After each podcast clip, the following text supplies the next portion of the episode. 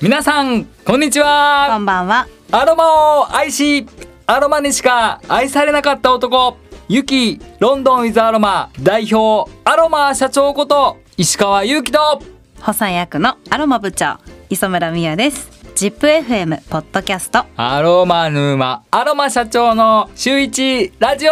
パフパフパフ。パフパフ。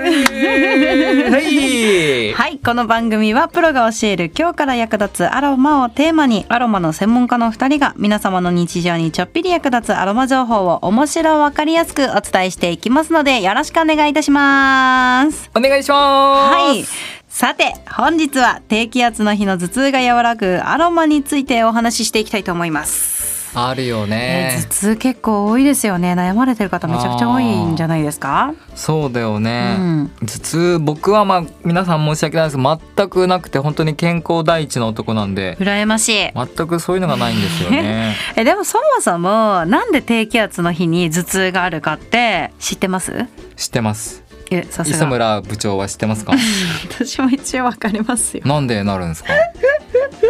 もう逆に質問攻めをめっしようかな。ちゃふっかけてくるじゃないですか。気温とか気圧の影響うん。で、まあ、自律神経の失調ですね。バランスが崩れたりとか、あとは血管の拡張とかなんかそういとかね。はい、とかって言われたりしますよね。それがなんかこう、神経に作用して片頭痛になったりとかあとは緊張性頭痛とあかそのセロトニンの分泌量とかですね。あとはうんまあ女性ならではのお悩みだったりとか女性は男性よりもホルモンバランスのうん。変化ってやっぱり多いんですよ、ー、うん。知らないと思うんですけど。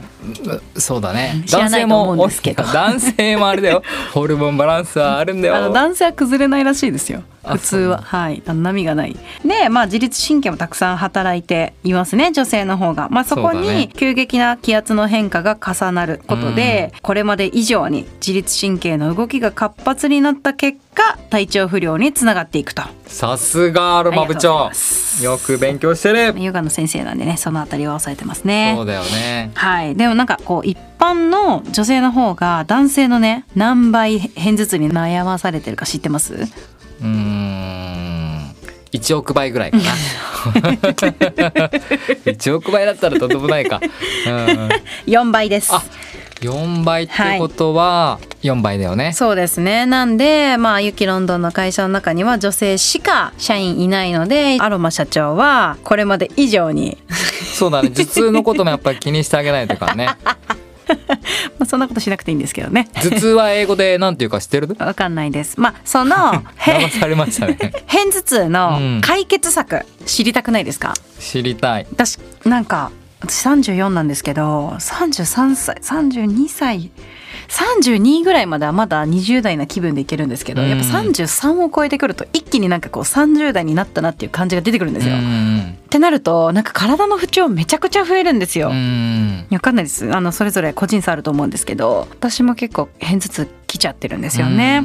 なので今回はその片頭痛が来た時のおすすめのアロマうん。だったりその効果効能だったりとか、まあ、特徴うんとかちょっとそういうのを聞きたいなと思います。お任せください。片頭痛まあそうですよね。でもなんかリンパの流れとかよくそう片頭痛に効くアロマはあるんですか？とか頭痛に効くアロマはあるんですか？って言われるんですけども、まあ、正直あることはあります。ただうん。その前にその頭痛の原因をちょっといろいろと自分なりにえー考えてみればいいのかなと思います、んうんえもちろん後でアロマいろんなことはお伝えしますけれども、えー基本的に頭痛が起こる原因としては磯村部長が言ってもらったみたいにこう自律神経とか中の乱れから起こるうん。問題が一つ、はい。もう一つは意外に肩こりだったりだとかあーなるほど。こう目の疲れ筋肉の疲れから来る頭痛っていうのもうん意外に多いので、えーそれが私はどっちなのかなってまずは。なるほどね。眼性疲労とか肩こり。うん。ね、でも世の中の会社員にお勤めの方だったりとか結構誰でも両方ありますようね、ん。じゃあ一個ずついきましょうか。まずじゃあ肩こり。うん。肩こりにいいアロマどうぞお任せください。肩こりにいいアロマ。まあ緊張緩和とあとは筋肉をほぐしてくれるものとして有名なのがユーカリグロブルスって言われる。まあ一般的にユーカリと呼ばれるものであったりだとか前も伝えましたけどペパーミントとかはメントールとかメンソールとかって呼ばれる成分がいっぱい入っていてこう筋肉を柔らかくしてくれる力があるので、まあ、ユーカリとペパーミントが有名ですね。んなるほど。じゃあそのまま続いていきますね、はい。目の疲れ。目の疲れはねこも意外とあると思うんだよな、基本的にやっぱりこう目の疲れは脳の疲れにつながっているのでやっぱり皆さんが使いやすいアロマとしてはまあラベンダー。うんは自律神経を副根幹神経の方に傾けてくれるのでそういう香りをなるべく吸うようにしてあげたりだとかあと最近でおすすめはベルガモットも鎮静作用が高いのでベルガモットっていうこうみかんの香り紅茶のアールグレーの香り付けとかでもよく有名ですけれどもこうまあ分かりやすく言うと柚子のようなさっぱりとしたみかんの香りがあるのでそれもあー僕的には目の疲れとかにはおすすめですね。うん。ローズマリーとかは違うんですか？ローズマリーは基本的な筋肉疲労とか。あーなるほとそっどちの方で有名です、ローズマーリーとレモンだと思ってました。あローズマリーとレモンの組み合わせは脳を活性化というか脳の海馬っていうところを一番刺激してくれるので、まあ、認知症予防の対策にいいとかっていう組み合わせで結構有名でしたよね。なるほど、い。ありがとうございます。ただあー天然アロマに関してはあくまで今日本ではこう雑貨扱いになっているので、まあ、そこはあとはこうご自分の判断で、えー例えばスプレーにして使うとか、まあ、空気中に飛ばしてそれを鼻から体の中に吸い込むとかあとは例えば筋肉疲労とかの場合はその天然アロマをスプレーにしてあげてシュッシュってこう肩の周りにうんつけてあげるとなか、あとはこう任意の判断で、まあ、楽しんでいただくっていう形になってますね。あ。ーでもラベンダーとベルガモットの配合とかめっちゃ良さそう。うん一個聞いてもいいですか、はい。湿布ってローズマリーみたいな、うん。ペパーミントみたいな香りするじゃないですか。ちょっとす発火みたいな、うん。ちょっとスーってするやつ。あれもアロマですか？あれもアロマあではあるんですけど天然から全て抽出されてるアロマあではなくてメントールとかメンソールとかって言われる有機化合物の一種になるんですけどそれがこう湿布とかにも入ってますしこう天然アロマの例えばペパーミントとかにもいっぱい入ってますよね、うん。えーなのでこう同じような香りがしたりだとかつけたらちょっとひんやりするとかペパーミントもスプレーにして自分にちょっと振りかけると本当にこうやーっとスーッとすると思うんですけど同じような成分が入ってるとお考えください。なるほどなんかそのスプレーにするとかって、うん結構一般の方難しいじゃないですかあ何滴入れたらいいのとか、あ、うん。なんか作ってる側からするとノズルめっちゃ難しくないですかスプレーのシュッシュってする部分うん。がめっちゃ大問題なんですよ、うん。なんか普通のノズルだとダメですよね。そうですね。基本的なアロマが油分、オイル分になってしまうので、えー窓口が少ないとこうちょっと詰まりやすかったりとうか。ん。あーよく僕も100均のとか使うんですけれどもやっぱりすぐ詰まっちゃったりとかするのでそういうやっぱりアロマグッズ対応したスプレー瓶とか、まあ、プロの人とかに聞いてそういうので作ってもらうといいかなとは思いますね。なんかこういう質問コーナーでいただいたうん、ブレンド、うん。あ質問コーナーとかでいただいたもので、うん。こうお答えしていくじゃないですか、うん。で今だったらラベンダーとベルガモットとか、うん。ユーカリグロブルズとペパーミントとかっていうスプレーとかブレンドできたら面白いですね。そうだよね。ね。もうぜひ皆さんに作ってあげたい。石川くんスねペシャルを皆さんに作ってあげたい、なかなかこう香りを言葉でお伝えするって私たちも結構難しいじゃないですか。うん、なんか会社のインスタだったりとか、ジップさんのインスタだったりとか、なんか写真が載っけれればまだ伝わるのかなって感じですけどね。なかなか伝わりづらいんで、まあいつかできたらいいですよね、その辺も。そうだうね、ん。でも逆に意外に、えー僕たちはそれ香りを言葉とかあーそういう写真とか絵とかでこうインスタとかで頑張って伝えているので意外に面白く伝わるもんですうよ、ん、なんか香りを言葉で伝えるって結構難しいなって思いますけどね。そうですねはい、じゃんじゃんいきますよ。はい質問コーナーです。はい 皆さん多分どんなテンションでやってるんだろうなって今ねアロマ社長は振り絞ってますよ。いやいやいやいや笑える。はい。ということで今週もご質問ありがとうございます。早速お答えさせていただきたいと思いますがはい。いただいているものは自宅でアロマを保管するのにちょうどいい場所はどんなところでしょうか？また暑い日が多くなると思いますが気をつけておくことはありますか？ちょっとこれ前回のですねアロマの使用上の注意みたいな感じのところとちょっと重なる部分はあるんですけど、うん。でもこれから暑くなるんでその寒いシーズンと暑いシーズンの保管の仕方ってちょっと注意点変わったりしません？えー変わります。ねなのでまあ一般の方で家を前提にすれば、まあ、なるべく気温が上がらないお部屋暗い部屋とか。うんだから例えばはい、私はあの脱衣所のあの鏡の中わかります？お風呂場に入る手前のところの棚の中に入ってますいつも。あそこが一番いいね。あそこ結構気温変わらないんですよね。棚の中だしなんか湿度も高くなくて意外と。そうだね。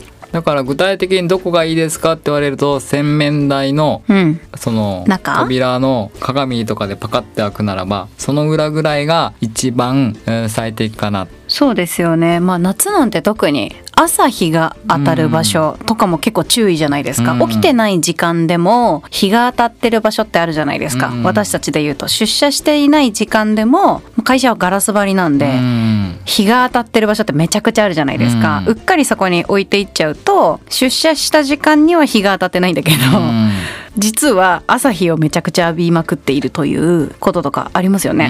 うん、あるあるあのそうなんですよ僕は結構朝とかもう6時とかに行くので あの。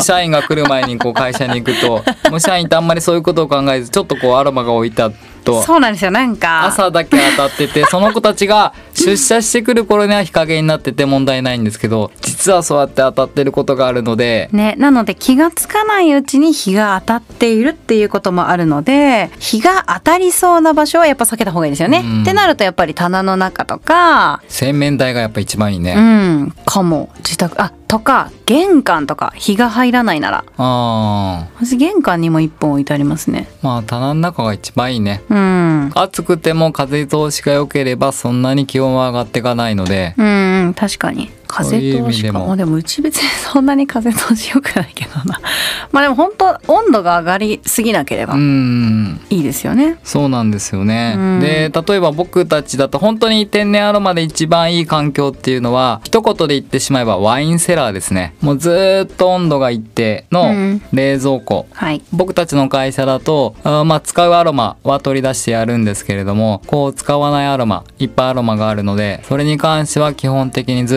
ーっともう冷蔵庫の中にずーっと眠って使いたい時にだけちょっと取り出して仕事とかに使うのでまあそうすると一番うん香りが本当に、えー変わらず。そうですね。まあやさ前も言いましたけど野菜とかお刺身みたいなものなのでうん。あそっか。じゃあ野菜とか刺身はどういうところが一番置くと一番腐りやすいかなって思って。刺身はちょっと分かりづらい。な。野菜じゃあ野菜にしよう。野菜を どこに置いとく？とあ そう思うと僕ん家とかは地下にちょっとシェルターまではいかないんですけどちょっとかばってあげて。床下収納ね。ああそうそうそう。シェルター。床下収納のところが一番いいんじゃない？シェルター。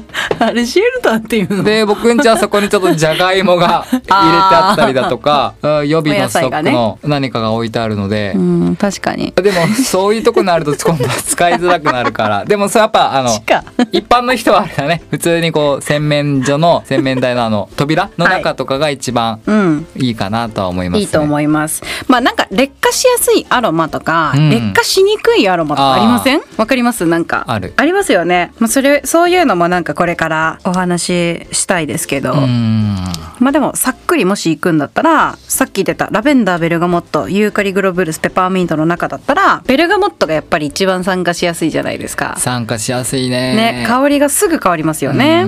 うん柑橘系はやっぱり早い印象がありますけど。おっしゃる通りでこうリモネンっていう成分がやっぱり空気に触れると変わりやすいので、まあ、酸化というか反応がしやすいので基本的には柑橘系あとトップノートと言われて、うん。まあ、香りがこう揮発しやすいものはやっぱり香りの劣化が激しいのうんで確かに。そのあたりをお持ちの方は特に気をつけてもらえればなと思いますね。あとラベンダー持ってる方結構多いと思うんですけど、うその主流じゃないですか、うん。アロマといえばみたいなところがあると思うんですけどラベンダーも意外と香り変わりやすくないですか、うん変わりやすい。ね意外と変わらなそうで変わってなさそうなんですけど酸っぱくなっていきますよね。あなんか甘みがなくなっていくというかなんて言うんですかね私はラベンダー酸っぱく感じちゃうんですよ。香り方もそれぞれだと思うんですけど。っていうとグロブルスとペパーミントが一番変わらないイメージ、うん。甘みがちょっとなくなったりとかはすると思うけどそんなに大きくはめちゃめちゃ。変わらない。まあでもあの皆さん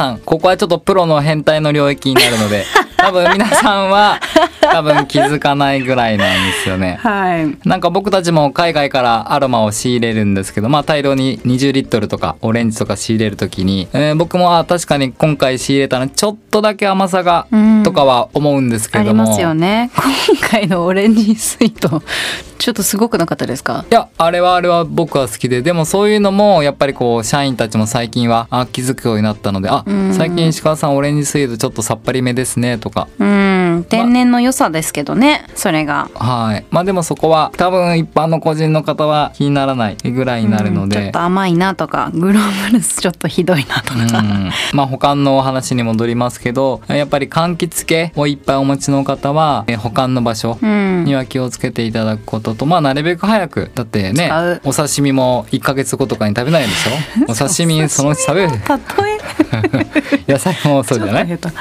そうですね、うん。早めに、まあ、アロマもねのがいいと思います。やっぱり何でも使用期限があると思うので好みとかでもいいと思うんですけど本当にもったいないなって感じる方も多いと思うんですけどバシバシ使っていただくのが意外といいですよね。うん、早め早めに使うと一番いいと本当におす。すすめです。それがぜひそんな感じで保管しながら使ってみてください。片頭痛が多かったりとか、肩こりがあったりとか眼性疲労だったりとか結構なんか緩やかにちょっとずつじゃなくて一気にガッとまとめて集中型でやってみてくださいね、うんいいと思う。はいということで今回は、まあ、低気圧片頭痛とアロマについてお話をさせていただきました。うん。まあ、ここまでいろいろ話しましたけど結局こうアロマってうん。病気を治すものではやっぱりないじゃないですか。そうですね。まあ治るとか、予防医はい学みたいな形になって、うんうん。まああくまでも雑貨になるので。うん、まあそのもちろん副交感神経と交感神経とっていろんなその神経系に刺激をっていうところもあるんですけど、まあ、やっぱりそれで完治するかって言われるとまたお薬とは別なので、うん。もし片頭痛ちょっとひどいなっていう方とかはまあやっぱり病院にねね早めに行っていただくのがいいのかなと思いますし。お医者様は神様。う ん健康第一ですよ。そうですねなのでまあ心も体も一緒に整えていけれたらいいなと思いますのでその中の癒しの一つとしてアロマを取り入れていただけたらいいんじゃないかなと思いますということでですね来週はストレスの多い職場でできるセルフアロマ大事だとね。いうテーマについてまああのこの世の中全員ストレスなんてありますよね。あると思いうん、ます。そう思う。ストレスもそれぞれだし、うん。まあ、いろんな職場あると思うので、まあ、そういった内容でお話をしたいなと思います。楽しみにしていてください。ということでですねこの番組ではリスナーの皆様がアロマセラピーについて今よりちょっぴり深く知っていただき人生をより生きやすくなることを願ってお届けさせていただきたいと思います。毎週水曜日の夕方頃に配信いたしますので応援の意味も込めて、えー番組のフォローをぜひねアロマ社長本当に皆さんフォローしてください そしていろんな人に本物のアロマ伝えたいのでアロマの良さ伝えたいので教えてあげてくださいはい、お願いしますはい、ぜひフォローもお願いいたします。皆様のご質問にもどんどんお答えしていきたいと思います。ご質問のある方は概要欄にあるリンクからどんどんお送りください。よろしくお願いいたします。それではまた来週。Have a nice アロマライフめっちゃ持ってきた。完璧ですじゃあね。